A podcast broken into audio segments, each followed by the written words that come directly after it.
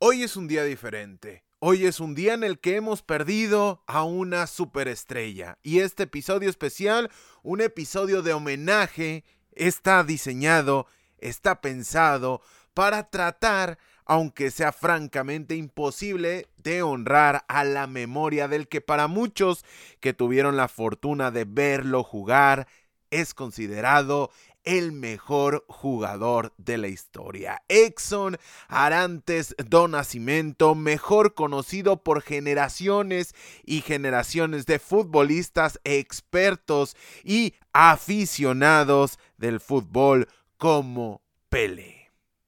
Nacido en Tres Corazones, Brasil, un 23 de octubre de 1940. Curioso cuando menos que en Tres Corazones naciera el único futbolista al momento en ser capaz de levantar tres campeonatos mundiales. Quizá el 3 era el número de la suerte de O'Reilly o quizá era el número con el que iba a estar marcada su carrera. Debutó en 1956 con Santos a la edad de 15 años y dos años más tarde lo haría en su primera Copa del Mundo ya que en 1958, ocho años después del fatídico maracanazo, llevaría la verde amarela a su primer campeonato mundial cuando en la final el cuadro dirigido por Vicente Feola y comandado por jugadores como Baba, Garrincha, Didi o el jovencísimo Pelé de tan solo 17 años quien marcaría la postre un doblete en la gran final,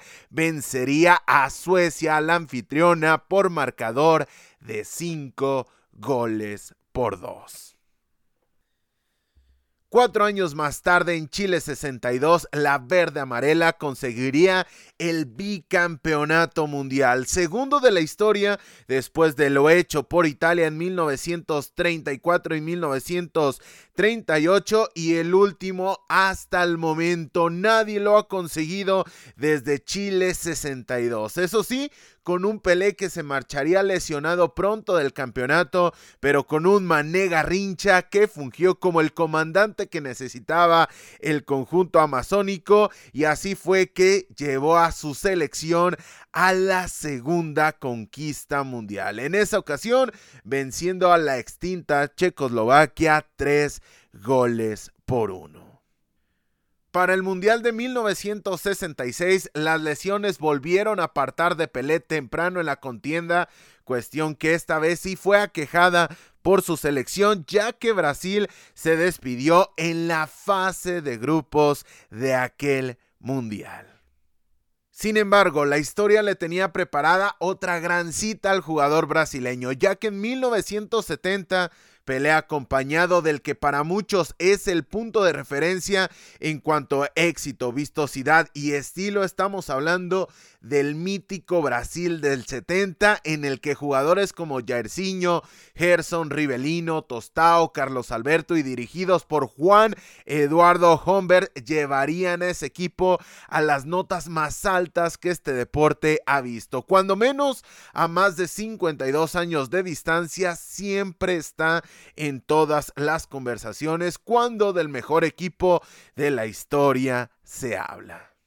En esa ocasión, Guadalajara, más precisamente hablando, el monumental Estadio Jalisco sería la casa del conjunto amazónico, ya que fue ahí donde disputó todos sus partidos de la fase de grupos y donde también jugó la llave de cuartos de final en la que venció a Perú cuatro goles por dos y donde conseguiría su boleto a la final derrotando a la selección uruguaya tres goles por uno en las semifinales. Para recuerdo quedan las imágenes de la mejor atajada en la historia de los mundiales a cargo de Gordon Banks al propio Pelé, además del no gol más famoso de la historia, este ante Uruguay en semifinales.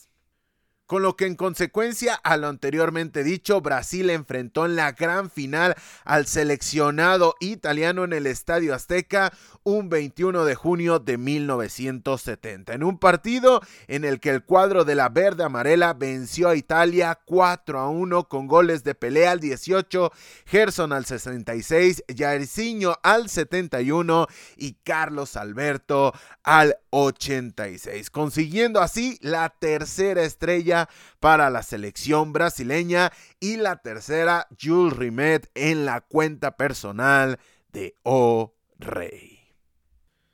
Este partido marcaría la despedida de las Copas del Mundo para Pelé, que continuó su carrera hasta 1974 con el Santos hasta que fue traspasado al New York Cosmos en 1975, equipo donde acabaría su carrera para muchos autores o rey, por cierto, sería el culpable del crecimiento del fútbol estadounidense que algunos años más tarde organizaría su primer campeonato mundial.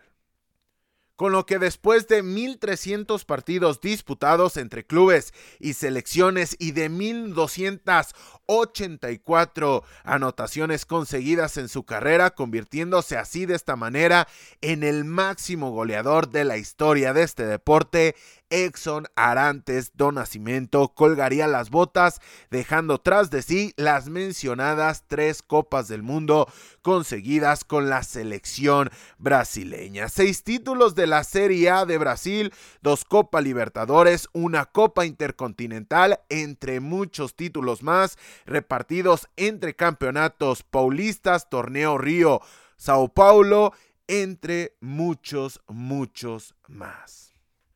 Posteriormente, en el 2000, la FIFA lo nombró como el mejor jugador del siglo XX, superando a hitos como Diego Armando Maradona, Johan Cruyff, Alfredo Di Stefano, Eusebio, entre otros muchos más.